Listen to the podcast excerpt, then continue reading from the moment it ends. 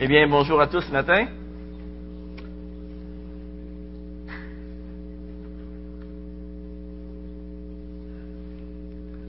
Eh bien, il y en a un qui m'a remis son bonjour. C'est bon.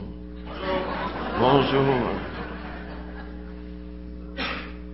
Alors, on vient chanter un magnifique chant dans lequel on, on pouvait voir notre espérance.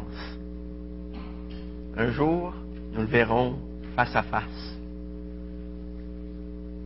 Ça, c'est notre espérance. Et le chant disait, quel ravissement. Quel ravissement. Est-ce que vous soupirez après ce jour? Hmm. À mesure qu'on vieillit, on dirait qu'on soupire plus après ce jour. J'aimerais que vous tourniez avec moi dans 1 Corinthiens.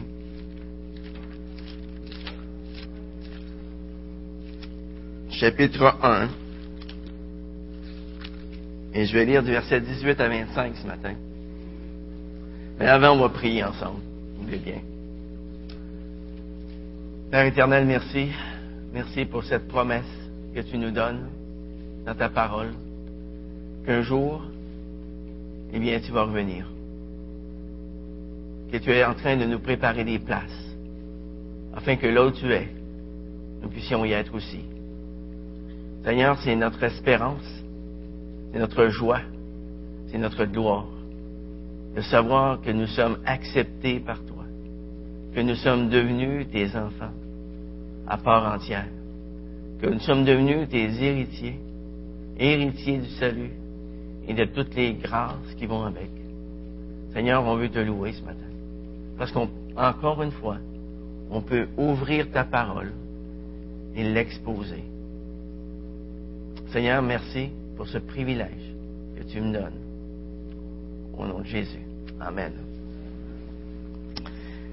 Un jour, j'ai entendu l'histoire d'un petit village anglais qui avait une toute petite chapelle dont les pierres étaient recouvertes ici et là par du lierre. Vous connaissez cette plante, lierre, plante grimpante. Et au-dessus de la porte d'entrée, eh bien, on avait inscrit à l'origine les mots Nous prêchons Christ crucifié. Nous prêchons Christ crucifié. Il y avait à ce moment-là une génération d'hommes pieux qui faisaient exactement cela. Ils prêchaient Christ crucifié. Mais les temps ont changé. Et le lierre, cet arbuste rampant, a grandi tellement bien qu'il a bientôt recouvert le dernier mot. Et là, on pouvait lire ce qui suit. Nous prêchons Christ. Entre-temps, d'autres hommes étaient venus. Et ils prêchaient Christ. Ils prêchaient Christ l'exemple. Ils prêchaient Christ l'humaniste. Ils prêchaient Christ le grand enseignant. Et comme les années passaient, le lit, la lierre, a, continué à grandir et à s'étendre jusqu'à ce que finalement l'inscription se lise comme suit. Nous prêchons. Nous prêchons. Et à ce moment-là, la génération qui était à l'Église faisait juste là. Il prêchait. Il prêchait un évangile social. Il prêchait sur les pères de l'Église.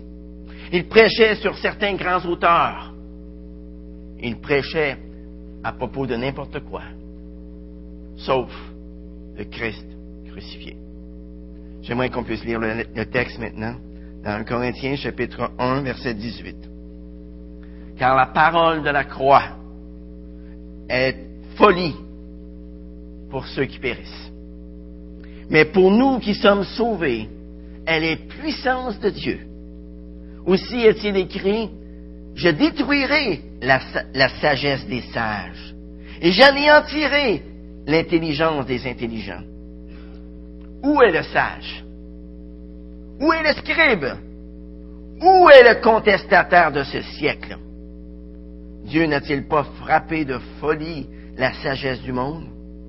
Car puisque le monde, avec sa sagesse, n'a pas connu Dieu dans la sagesse de Dieu, il a plu à Dieu de sauver les croyants par la folie de la prédication.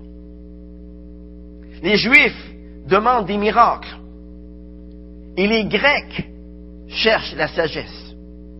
Nous, nous prêchons Christ crucifié. Scandale pour les Juifs et folie pour les païens. Mais pour ceux qui sont appelés, tant juifs que grecs, Christ, puissance de Dieu et sagesse de Dieu. Car la folie de Dieu est plus sage que les hommes, et la faiblesse de Dieu est plus forte que les hommes. J'ignore si l'histoire que je vous ai racontée tantôt est vraie. Mais ça illustre tellement bien comment les églises d'aujourd'hui peuvent être affectées par les différentes philosophies de ce monde.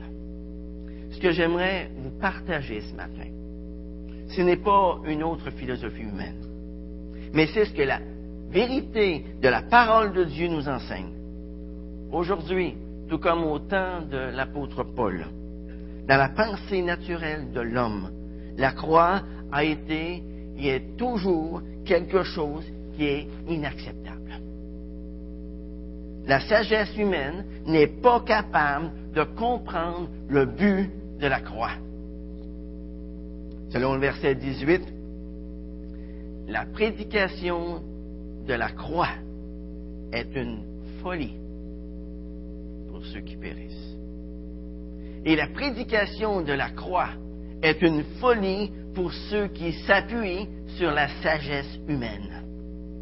Le problème à Corinthe, c'est que les croyants essayaient de greffer la sagesse de Dieu à la sagesse humaine, à la sagesse du monde. Et lorsque Paul voit cela, eh bien, il essaye aussitôt de remettre les pendules à l'heure. Si on pouvait paraphraser ce que Paul veut leur dire, ça se lirait sans doute comme suit. Les amis, si la philosophie du monde n'a pas été capable de vous aider quand vous étiez des incroyants, elle ne vous aidera certainement pas plus maintenant que vous croyez. Et des versets 18 jusqu'au verset 25, l'apôtre Paul démontre la folie des croyants de Corinthe en confrontant la sagesse du monde avec la sagesse de Dieu. Et la Bible ici nous donne trois raisons pour lesquelles la sagesse de Dieu est tellement, mais tellement supérieure à celle du monde. Première raison, c'est que la sagesse de Dieu produit des résultats qui sont complètement différents de la sagesse du monde. Elle produit des résultats totalement différents de la sagesse du monde. Qu'est-ce qu'on voit au début du verset 18? On voit que la prédication de la croix est une folie, est une absurdité pour la majorité des gens de ce monde. C'est ça qu'on voit. Vous savez qu'un homme soit mort sur une croix, sur une petite colline de la Palestine, il y a de cela 2000 ans, et que par ce moyen, Dieu détermine la destinée de chaque personne qui vit sur cette terre, ça semble complètement stupide, ça, pour l'homme qui a placé sa confiance dans sa propre sagesse. La parole de la croix, c'est une folie, c'est un véritable non-sens. Mais pour qui? Pour qui? La suite du verset nous dit, pour ceux qui périssent. Pour ceux qui périssent. Voyez, en bout de ligne, rejeter la croix, ce n'est pas très brillant. Car c'est rejeter la seule issue que Dieu nous offre. C'est rejeter Dieu lui-même. Et rejeter Dieu, ça conduit à la condamnation et au châtiment de l'enfer. Savez-vous ce qui crée la perte de tous ces gens qui estiment que la prédication de la croix est une folie? Eh bien, à travers les années, ils se sont échafaudés tout un système de valeurs et ils ont ainsi fermé leurs yeux, leur esprit à toute autre recherche de la vérité. Pour eux, ce qu'ils croient, eh bien, ça leur suffit amplement. Toute autre chose n'est à leurs yeux que de la pure folie. Et avec la plus grande insouciance, ils espèrent pour le mieux quant à leur avenir. C'est désolant de voir ça. Mais ils ne semblent pas du tout considérer ce qui est en jeu ici. L'enfer éternel en compagnie du diable, ou bien la vie éternelle en compagnie de Dieu. Des résultats vraiment différents, vous ne trouvez pas? Regardez la, fin du verset 18. Mais pour nous qui sommes sauvés, la prédication de la croix est puissance de Dieu. Puissance de Dieu. Voyez, pour tous ceux qui mettent leur confiance dans cette prédication de la croix, il y a une puissance qui leur est accordée. Dans Actes chapitre 1, verset 8, Jésus a dit à ses disciples, Mais vous recevrez une puissance, celle du Saint-Esprit survenant sur vous, et vous serez mes témoins à Jérusalem, dans la Judée, dans la Samarie, et jusqu'aux extrémités de la terre avec la puissance que Dieu nous donne, nous pouvons être des témoins efficaces pour lui dans ce monde. C'est uniquement par sa puissance d'ailleurs. Si on compte sur notre propre puissance, on n'ira pas loin. Dans Éphésiens chapitre 3 verset 20, la parole de Dieu nous dit, Or à celui qui, par la puissance qui agit en nous, qu'est-ce qu'il peut faire? Peut faire infiniment au-delà c'est beaucoup ça. Hein? Infiniment au-delà de tout ce que nous demandons et même pensons. Pouvez-vous vous imaginer, avec cette puissance que Dieu nous donne, nous pouvons être animés du fruit de l'Esprit qui est décrit dans Galates 5, verset 22. L'amour, la joie, la paix, la patience, la bonté, la bienveillance, la fidélité, la douceur, la maîtrise de soi. Wow! Avec quelle puissance? Avec la puissance du Saint-Esprit qui agit en. Ensuite, dans 2 Pierre, chapitre 1, verset 3, la parole de Dieu nous dit que sa divine puissance nous a donné tout, tout ce qui contribue à la vie et à la piété avec la puissance que Dieu nous donne, nous pouvons avoir des vies transformées. Pas des vies réformées, des vies transformées. Donc, la première raison pour laquelle la sagesse de Dieu est tellement supérieure à celle du monde, c'est que la sagesse du monde mène à la perdition, alors que la sagesse de Dieu mène non seulement au salut, mais elle revêt de puissance tous ceux qui se confient en lui. Voyez, la sagesse de Dieu produit des résultats totalement différents de la sagesse humaine. La deuxième raison pour laquelle la sagesse de Dieu est tellement supérieure à celle du monde, c'est qu'elle a une valeur complètement différente. On voit ça au verset 19 à 20. La sagesse de Dieu n'est pas limitée par le temps alors que la sagesse du monde est justement limitée par le temps. Elle est temporaire. Au verset 19, Paul cite une prophétie d'Ésaïe aux croyants de Corinthe, dans laquelle il prophétise que la sagesse des sages va prendre fin un jour. Il y a une fin à la sagesse des sages, selon ce monde. Ésaïe prophétise aussi que l'intelligence des intelligents sera anéanti un jour. Pourquoi Paul fait ça? Pourquoi Paul fait ça? Tout simplement pour enseigner aux croyants de Corinthe une petite leçon d'histoire. La prophétie d'Ésaïe que Paul cite ici s'est accompli plus d'une centaine d'années plus tard, du temps d'Ésaïe, en 586 avant Jésus-Christ. La ville de Jérusalem a été détruite de fond en comble. Une grande partie de ses sages et de ses intelligents ont été tués à ce moment-là. D'autres ont été amenés captifs à Babylone. Et enfin, d'autres ont fui en Égypte. Ils sont morts en exil. Et qu'est-ce qu'ils avaient fait, les sages et les intelligents de l'époque? Qu'est-ce qu'ils avaient fait? Ils s'étaient éloignés de Dieu pour suivre leur propre pensée, tout simplement. Au lieu de s'appuyer sur l'Éternel pour les délivrer, au lieu de crier à lui, ils ont crié au Pharaon, à l'Égypte, pour les délivrer. Et savez-vous comment est-ce que l'Éternel décrivait l'Égypte à ce moment-là? Comme un roseau cassé. Pas riche, un roseau cassé.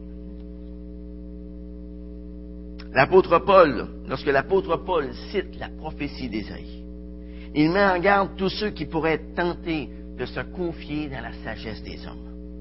Et tout de suite après cette citation d'Ésaïe, l'apôtre Paul leur pose trois petites questions dans lesquelles il leur démontre que la sagesse humaine a une valeur bien limitée.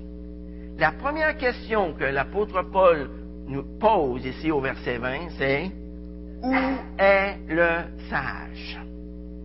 Où est le sage? Si Paul vivait à notre époque, il poserait sans doute la même question sous une forme différente. Où est-ce qu'il est, le smart J'ai la réponse à toutes les questions. Où est-ce qu'il est, le smart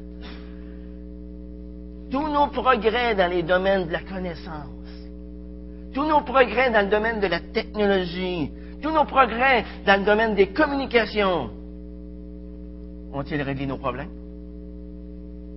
Ils ont juste amplifié. En règle générale, nous sommes plus instruits que ceux qui nous ont précédés. Mais est-ce que nous sommes plus sages pour tout cela? Avec la technologie, nous avons maintenant d'excellents moyens de communication aujourd'hui. Mais est-ce que nous nous comprenons mieux les uns les autres? Pas sûr. Est-ce que nous sommes prêts d'éliminer les guerres? Est-ce que nous sommes prêts d'éliminer la pauvreté, la faim, l'ignorance, le crime, l'immoralité à travers le monde?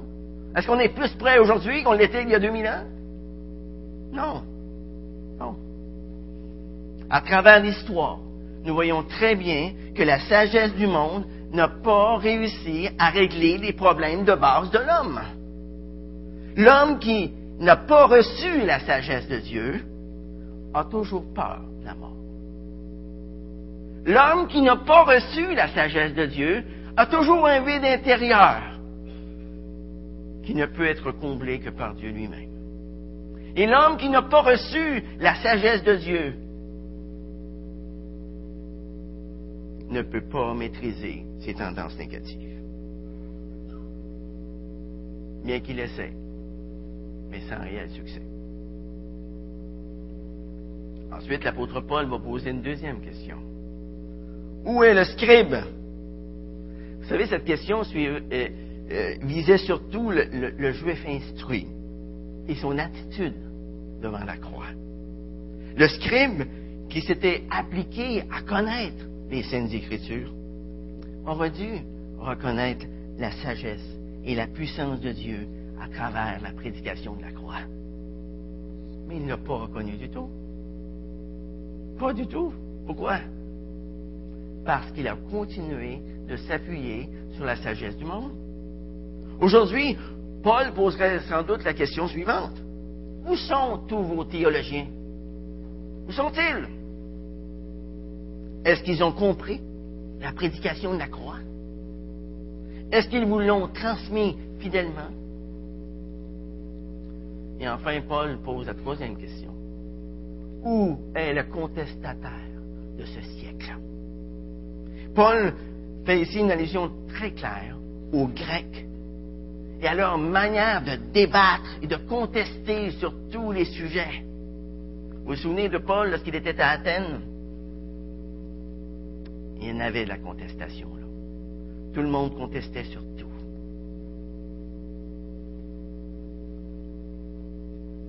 Et là, Paul semble leur dire, où sont-ils tous les arguments intelligents qu'ils vous ont apportés? Est-ce que vous êtes plus heureux et plus satisfait à cause des réponses qu'ils vous ont données? Que dirait Paul aujourd'hui? Il dirait sans doute, où sont-ils tous nos grands penseurs? Où sont-ils tous nos philosophes? Où sont-ils tous nos économistes? Où sont-ils tous nos hommes de science? Que nous ont-ils apporté? Jamais auparavant, l'humanité n'a été aussi confuse, n'a été aussi perplexe, n'a été aussi endettée jusqu'au cou. La sagesse du monde moderne a échoué sur toute la ligne. Les problèmes réels de l'homme ne sont toujours pas résolus. Alors, quelquefois, la sagesse du monde est en mesure de voir la cause immédiate du problème, mais elle ne voit pas la racine du problème qui est toujours le péché. Toujours le péché. La sagesse du monde peut voir que l'égoïsme et la haine conduisent à l'injustice, conduisent à la douleur, conduisent à la guerre, mais n'a aucun remède pour combattre la haine, aucun remède pour combattre l'injustice. Elle ne peut que mettre des diachylons sur tous les problèmes de ce monde. Alors, aussi longtemps que l'homme voit la croix comme une folie, il est condamné à sa propre folie. Il est condamné à vivre dans la confusion et dans la peur. Tant et aussi longtemps que notre relation verticale est coupée avec Dieu, eh bien notre relation horizontale, les uns avec les autres, ne peut pas marcher non plus. Pas de relation verticale, pas de relation horizontale. Voyez? La croix. La croix.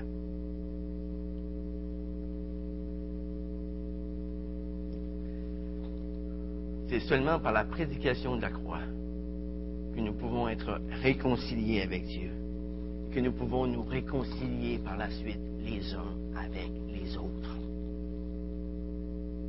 C'est la prédication de la croix qui nous permet de faire cela. Donc, la deuxième raison pour laquelle la sagesse de Dieu est supérieure à la sagesse du monde, c'est qu'elle peut apporter des solutions à long terme aux problèmes de ce monde.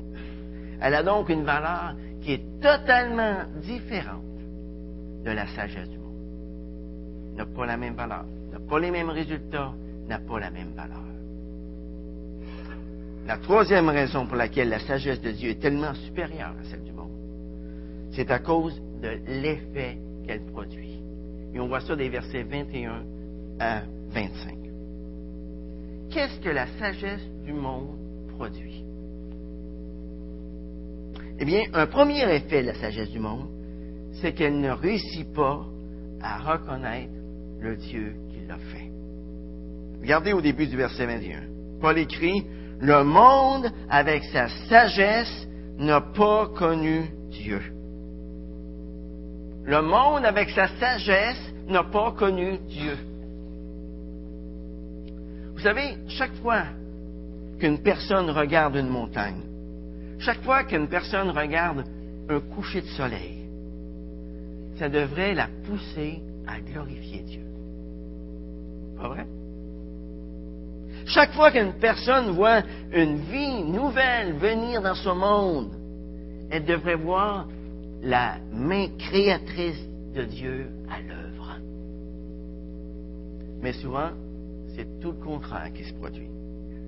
Par exemple, un astronome peut regarder à travers un télescope puissant et voir des millions et des millions d'étoiles. Mais il ne voit pas du tout la grandeur de Dieu qui a fait toutes ces étoiles. Un homme de science peut regarder dans un microscope puissant et voir les complexités de la vie au-delà de, toute description. Mais il ne voit pas du tout la création de Dieu. Vous savez, j'aime beaucoup regarder l'émission Découverte à la télévision. On y découvre la beauté, les merveilles de la nature, les merveilles qui existent sur cette terre. Et à chaque fois, je suis émerveillé de ce que Dieu a fait. Que ce soit dans l'infiniment grand ou bien dans l'infiniment petit, c'est fabuleux. C'est extraordinaire. Malheureusement, ce que je déplore cette émission, c'est qu'on exclut Dieu du portrait. À tout coup, à tout coup, vous allez remarquer, à tout coup, on fait appel à l'évolution pour expliquer les merveilles de la création. On nous dit que ça s'est fait par différentes mutations à travers les milliards et des milliards d'années. Mais la vie ne nous enseigne-t-elle pas qu'il n'y a pas de concept sans concepteur? La vie ne nous enseigne-t-elle pas qu'il n'y a pas de création sans créateur? La vie ne nous enseigne-t-elle pas qu'il n'y a pas d'invention sans inventeur? Voyez-vous? Même si l'homme est, environné par toutes les évidences de la sagesse de Dieu, il choisit quand même de croire en sa propre sagesse. Un deuxième effet de la sagesse du monde, c'est qu'elle produit, à la longue, elle produit l'incrédulité. Et on voit cela au verset 22. Regardez le verset 22. Les Juifs demandent des miracles. Et les Grecs cherchent la sagesse. Les deux groupes que Paul mentionne ici sont représentatifs de tous les incrédules qui sont influencés par la sagesse du. Tout comme le juif qui demandait des preuves par un signe surnaturel, ou le grec qui voulait des preuves par la sagesse humaine, les incrédules de ce monde vont toujours trouver une excuse pour rejeter l'Évangile. Plus souvent qu'autrement, le désir de preuve est une excuse pour ne pas croire. Le juste vivra par la foi, non pas par la vue, hein, par la foi. Durant son ministère, Dieu a fait beaucoup de miracles. Lorsque Jésus est venu sur cette terre, durant tout son ministère, Jésus a opéré des miracles innombrables. La Bible ne peut pas nous donner le nombre de miracles qu'il a fait, tellement ils ont été grands. Jésus a fait miracle après miracle après miracle. Et la plupart de ces miracles, eh bien, il l'a fait devant un grand public. Il a guéri des, des, centaines, des milliers de personnes. Il a même ressuscité des personnes. Il a multiplié cinq pains et deux petits poissons, puis il les a donnés à la foule de plus de cinq mille hommes. Il les a tous nourris. Il a ramassé douze corbeilles de pain et de poissons. C'est pas un miracle, ça, je me demande, ben c'est quoi? Il a marché sur l'eau. Il a apaisé la tempête. Mais est-ce que la majorité de ceux qui ont été témoins de ces miracles ont cru en lui? Non, pas du tout. Savez-vous ce que la parole de Dieu nous dit au sujet de la, la sagesse du monde? Jacques 3,15 nous dit que la sagesse, qui n'est pas celle qui vient d'en haut, eh bien, elle est terrestre. Elle est charnelle. Elle est diabolique. Étant terrestre, la sagesse du monde ne peut jamais aller au-delà de ce que l'homme voit, de ce que l'homme touche, de ce que l'homme mesure. Étant charnelle, elle est basée sur les standards humains. Elle est basée aussi sur les désirs humains. Étant démoniaque, eh bien, sa source réelle vient directement Satan. Ça, c'est ce que la sagesse humaine a à nous offrir. Le remède que Dieu offre à ce monde qui est adossé à la faillite, eh bien, se trouve à la fin du verset 21. Il a plu à Dieu de sauver les croyants par la folie de la prédication. Le message de l'Évangile est le seul espoir de l'homme. Le seul. Il n'y en a pas d'autre. Notre seul espoir, c'est le message de l'Évangile. Quand nous descendons à la croix pour rencontrer Jésus-Christ, savez-vous ce que Dieu fait? Il nous élève jusqu'à lui. C'est ça qu'il fait. Quand nous descendons, Dieu nous élève. Ce n'est pas à travers la philosophie, ce n'est pas à travers la, compréhension intellectuelle, ce n'est pas à travers la sagesse de ce monde que le salut vient, mais c'est à travers la foi. Et la foi uniquement. Dieu sauve seulement ceux qui croient en Jésus-Christ. La sagesse de Dieu permet aux hommes de comprendre le salut, de l'accepter par la foi. Et face à la banqueroute spirituelle de toutes les philosophies mondaines, Dieu apporte une solution simple, une solution claire, une solution divine. Il a plu à Dieu de sauver les croyants par la folie de la prédication. C'est ce message-là qui est puissant. La prédication de la croix. C'est ce message-là qui a le pouvoir de sauver. C'est ce message-là qui a le pouvoir de régénérer. C'est ce message-là qui a le pouvoir de transformer tous ceux qui l'acceptent. Le seul message qu'un chrétien a à dire aux gens de ce monde se retrouve au verset 23 et 24. On va le lire. Nous, nous prêchons Christ crucifié. Scandale pour les Juifs, folie pour les païens. Mais pour ceux qui sont appelés, tant juifs que grecs, Christ, puissance de Dieu et sagesse de Dieu. Ce qui apparaît au monde comme de la folie, ce qui apparaît au monde comme un scandale, est pour nous une source de puissance et de sagesse. Regardez le verset 25. Car la folie de Dieu est plus sage que les hommes, et la faiblesse de Dieu est plus forte hommes. Pour les Juifs, la croix était la démonstration de la plus totale impuissance. Vous savez, les Juifs connaissaient l'histoire de Jésus. Et pour eux, à la croix, Jésus avait été vaincu. Il avait été écrasé. Pour eux, la croix était le symbole de, la pire des défaites.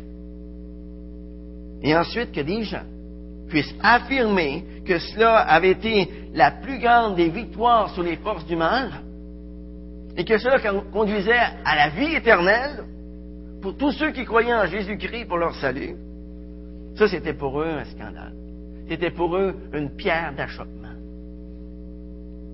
Pour le grec, c'est-à-dire pour le non-juif, l'idée que Dieu se soit fait homme et qu'il soit venu habiter parmi nous comme un homme tout à fait ordinaire, ça c'était dans la philosophie grecque du temps de Paul une absurdité. Une absurdité. Et ensuite affirmer que la croix où meurt cet homme était l'unique source de vie pour l'éternité. C'était vraiment le comble de la folie. Mais vous savez, ce n'est pas nécessaire de regarder aussi loin dans le temps. Une telle attitude face à la croix est exactement celle de beaucoup de nos contemporains. Pour beaucoup d'entre eux aujourd'hui, si vous leur parlez du Dieu qui s'est fait homme pour venir nous sauver, si vous leur parlez de la croix comme étant le seul moyen d'obtenir le pardon de leur péché, qu'est-ce qu'ils vont faire? Ils vont vous rire en face. Ils vont vous dire avec mépris, ça se peut-tu qu'il y ait encore des gens qui croient cela aujourd'hui, au 21e siècle? Est-ce que vous êtes déjà fait dire ça? Faites dire ça. Vous savez, lorsque Paul parle de la folie et de la faiblesse de Dieu au verset 25, il parle, bien entendu, du point de vue des incrédules. Ce que l'apôtre Paul dit, en fait, c'est que s'il y avait quelque folie en Dieu, elle serait bien plus sage que la plus grande des sagesses humaines. Et s'il y avait quelque faiblesse en Dieu, elle serait bien plus forte que les plus grandes forces que tous les hommes pourraient rassembler.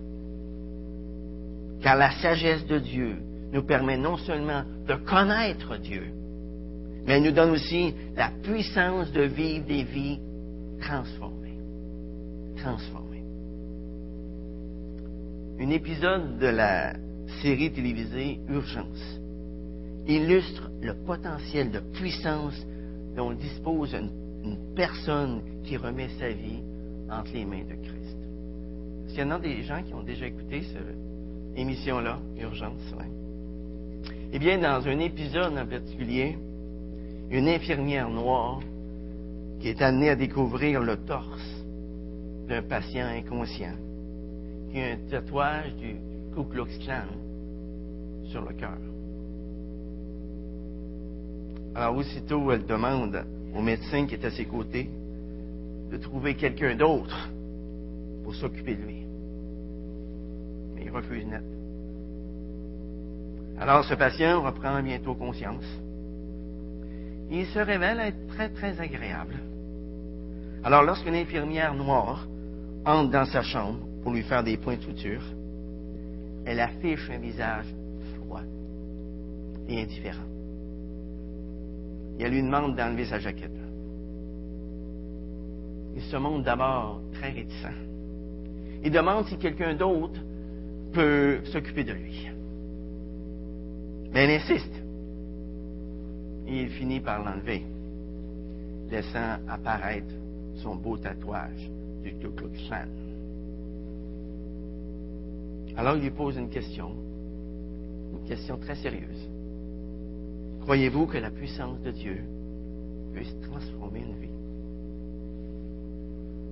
Croyez-vous que la puissance de Dieu puisse transformer une vie?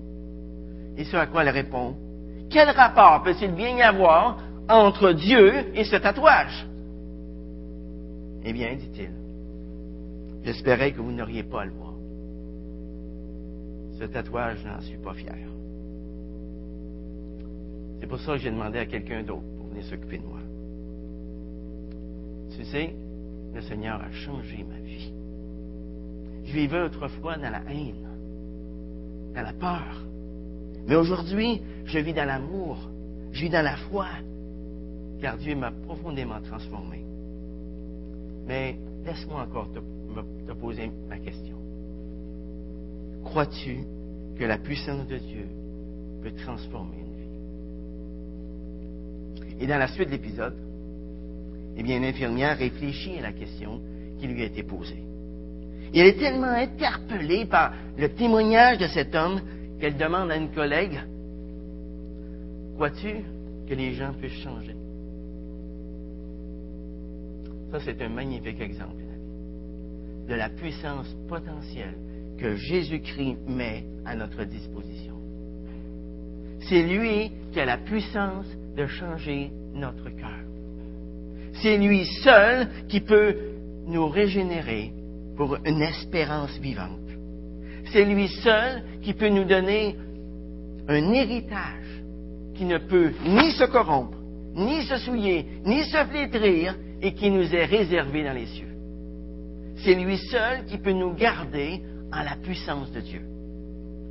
Pour nous qui sommes chrétiens ce matin, notre vie se résume à une personne, Jésus-Christ.